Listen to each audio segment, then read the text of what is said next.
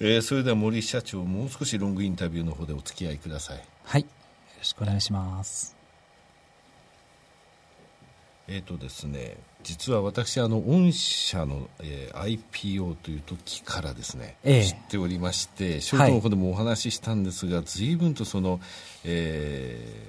ー、セグメントも拡大してですね、えー、やられていることが変わってきてそのエンドユーザーに、えー、より近いといいますかそこにオリエンテッドなサービスの部分で広がりを作ってきてるなというのを感じたんですね。えーえー、ナレッジソリューションサービスだってそうですし、ね、ICT ソリューションサービスもそうですしライフサイエンスサービスもそうですし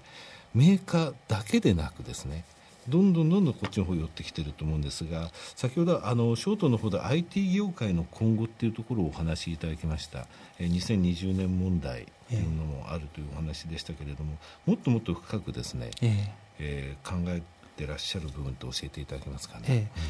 あのやはり2020年までは、はい、まあ、あの皆さんもご存知の通り、うん、あのマイナンバーとかの、はい、まあ、社会インフラを整えるような案件とか、うんはい、そういったもので今 IT 市場もまだ賑っている部分はあるんですけれども逆に今後ですねこういう IoT、まあ、人工知能といったような技術が出てくることで、逆に求められているエンジニアの質先ほど申し上げましたけれども変わってきている、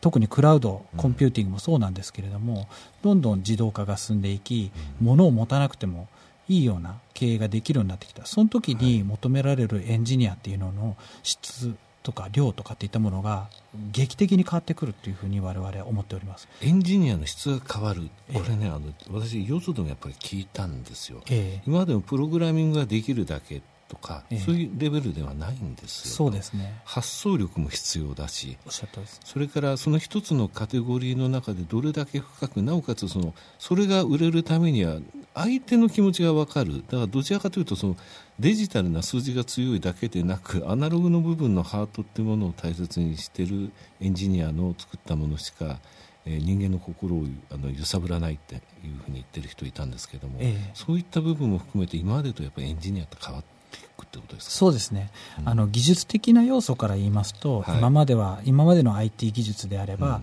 まあ、ネットワークであればネットワークだけ、はい、えー、OS であれば OS だけといったような結構こうサイロ化されたようなエンジニアがいれば大丈夫といったような時代だったんですけれども、これからはもっと横にいろんな技術をジェネラリストとしてこう育ててあげていかないと生きれない世の中になってきているっていうのがまず一つ、はい、それとあと今先ほど井上様もおっしゃいましたようり、うん、あの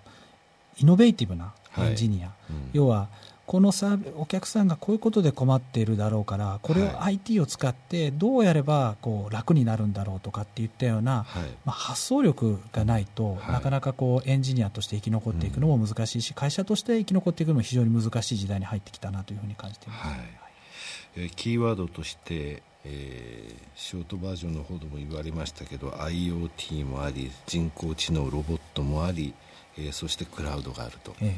であの半導体のメーカーって本当に再編が続いているじゃないですか、えで日本にもたくさんあるその電子部品の輸入商社って結構苦しんだりその向こうの再編のところで動いてますけれども、え実際その電子部品を使ってこちらの方でカスタマイズして商品を作る製品を作っていく時っていうのはやっぱり今求められているものって先ほど言われたようなレベルのところ、うん、今までこのこれを使えばこれ単価これぐらいまで抑えられますってレベルじゃなくて、実際にこれを組み込んだら御社のここの部分ってこういうふうになりますっていう見せ方が求められているそうですね。いうこと、いわゆる本当に業績がどうなるんですか、うん、ああいう、ね、一時期ビッグデータとかっていう言葉も出ましたけれども、うん、そのビッグデータを使って、じゃあ何ができるんですかと。はい。要は業績が上がるんですか、うん、集客力が上がるんですか、そういったものを具体的に見せてあげていかないと、ね。うん、IT サービスっていうのは、なかなかこうビジネスにしていくのは難しくなってきたのではないかなというふうにそれね、特に実はね、中国で言われてるんですよ。中国のビジネスって向こうに行ってその会社でやってることを見せ見せてもらって次回これを使ったらこうなりますって見せると劇的に商売がうまくいくっていうんで中国ってその IT の部分で進んでるか遅れてるかでいうと人数はある程度いるけどもそのレベルっていうものは本当に全員がその、えー、ソフィスソフィスティケートされたレベルまで全然来てないんで、えー、それを使ってこういうふうに業績上がるって見せると、えー、あじゃあこのチームで上げられるじゃんっていうので、どんどんどんどん入ってくるらしいんですよ。だから電子部品、半導体も含めてこれを入れたらこの製品こうなりますっていうのを見せるところまでやると大きく増えるっていうですね。中国での商売っていうのは他とその相手のところはちょっと違うって話聞きましたけど、ね、えー、日本もおそらくそういうふうに、ね。えー、求められてくる時代に入ってきたんではないかなというふうに思っております、うん、さて修君なんですけれどもね修君もここにいます。修君自己紹介できます？はい。こんにちは。私は直です。人型のロボットでアルデバランロボティクスによって開発されました。ソフトウェアを使って、プログラムをしてコントロールしてもらうことができます。僕は、自律的であり、Wi-Fi につながることもできるよ。あなたの顔がわかるよ。質問にも答えられるし、音楽も演奏できるよ。何か掴むこともできるし、プロの選手のようにサッカーもできます。今は、9000人の兄弟が世界中で活躍していて、その多くは大学、研究機関が多いよ。大学研究機関、えー、社長、大学研究機関という言葉出ましたね。ええ、9000人。ええ、9000人兄弟いるんだ、ええ、もう今もっとこう9000人以上いるんですけども。最初このロボットも、はい、あの二足歩行型のロボットなんですけれども、はい、最初は研究目的で、まあ、大学とか、まあ、そういう研究機関で使われてたんですけれども、はい、最近は企業さんがまあ、あの人を集めたり、はい、まあ、そういったところのあの、うん、ところで使われるようなケースが結構増えてきたっていうのがあります、はい、7月の第3週ですかね。世界大会サッカーやってましたけど君の兄弟がたくさん出てたね。ところで介護の現場でもやっぱり使われてますよね。そうですね。特に、あの今介護の中ではやはりあのコミュニケーションロボットの一つとして、このロボットが採用されているところがあります、やっぱりまずはコミュニケーションのさようでございます、はい。えー、老人。老人の介護現場で体操をしたり、エクササイズをしたり、まあ、そういったところをあの彼がなるほど。ロボットが担う担うことで介護の現場の、まあ、負担が減っていくというような。あのえー、直君に合わせて同じように体操するってことですね。すね。さっき太極拳やってましたよ。えー、すごいあのアクロバティックなですね、ええ、動きまでしてましたけど、あれはちょっとお年寄り無理だと思いますけど、ね、ラジオ体操のレベルの体操をやらせ、そうですね、やってもらったりということですね。え、なるほど、お年寄りは可愛がってくれるでしょうね。あとあの、話題になってたんですが、成田空港にロボットいますでしょ、銀行の、そうですね、寺ですね、窓口ですよね、あれはどういうことをやってるんですかね？これはですね、あのこのロボットが今、成田空港で常設されているんですけれども、成田にあるロボットも修君の兄弟なんですか？さようでございます。はい、はい。でこの彼にですね英語で話しかけて、はい、えー、まあ、例えば冷凍を聞くと英語で返す、はい、日本語で冷凍を聞くと日本で日本語で冷凍を返すといったような、まあ、多言語で冷凍の情報を提供しているというようなロボットになっております、えー、何カ国語ぐらい成田で喋ってるんですか？3カ国語ですね。なるほど、えー、英語と日本語と中国語。ね。なるほど、えーえー、ちゃんと、えー、お仕事してるってことですね。そうですね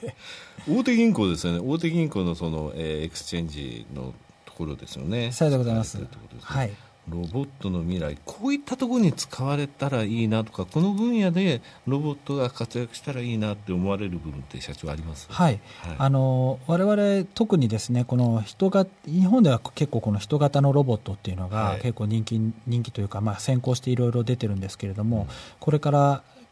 今も家族も核家族化しておりますし、はい、まあ、核家族になりますと息子、娘が出てった後、うん、まあ老人2人、まあ、お母さんとお父さんしかいない中で、はい、まあ、そのコミュニケーションをする相手というのがやはり不足してくると思います、うん、そういった時にこういったロボットが家の中にいてそのロボットがもしこの家の中でですね暮らしを改善するような提案をするようなことができるようになってくると、このロボットっていうのは非常に生きてくるのではないかなというふうに思っています。ただそういった現場そういった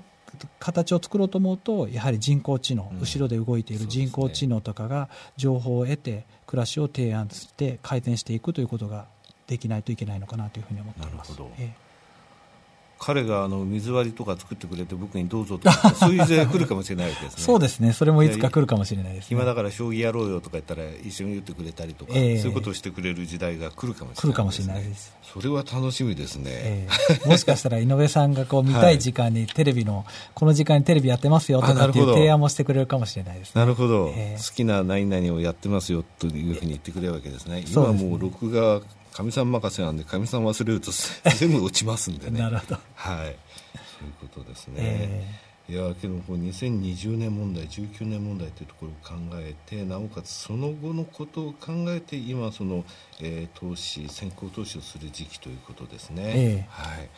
いや本当にあの繰り返しになりますが御社はその、えー、上場会社として生まれた時を覚えてるだけにですね、ええ、今日非常に本当あの楽しみだったんですよ、え、でまたこれでこういう先行投資をしましたこれからこういうところに注力していきますっていうのをまたぜひですね番組の方にお越しいただいてお話しいただければと思います。はい、どうでした？ラジオは。いやもう非常に緊張緊張いたしました。